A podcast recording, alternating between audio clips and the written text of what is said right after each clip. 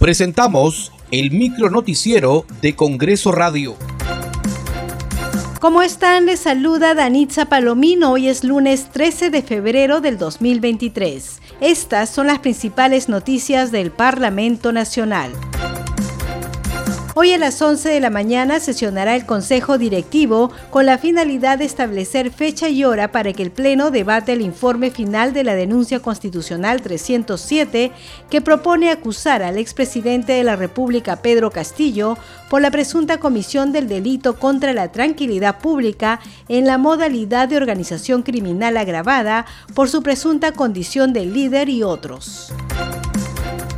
El presidente del Congreso, José William Zapata, expresó su pesar por la muerte de los siete policías en el Braen. En sus redes sociales publicó lo siguiente. Mis más sentidas condolencias a los familiares de nuestros valerosos policías, quienes sufrieron un atentado cuando se trasladaban en un vehículo policial en el centro poblado de Natividad en el Braen, donde siete efectivos han fallecido. Al terminar su publicación utiliza el hashtag terrorismo nunca más.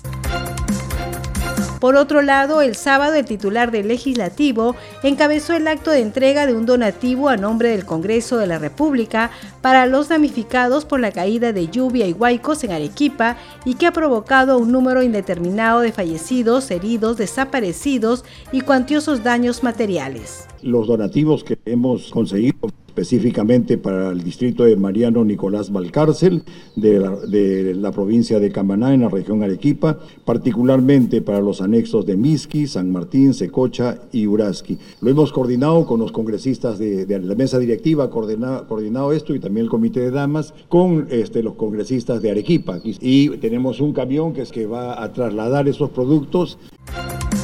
El Pleno del Congreso de la República eligió a la legisladora Silvia Montesa Facho como segunda vicepresidenta de la mesa directiva para completar el periodo anual de sesiones 2022-2023. Señora congresista Silvia María Montesa Facho, ¿jura usted por Dios y por la patria cumplir fielmente el cargo de segunda vicepresidenta del Congreso de la República para completar el periodo anual de sesiones 2022-2023? Sí, juro.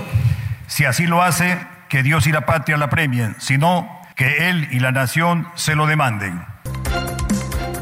Muchas gracias por acompañarnos en esta edición. Nos reencontramos mañana. Hasta aquí el micro noticiero de Congreso Radio, una producción de la Oficina de Comunicaciones del Congreso de la República.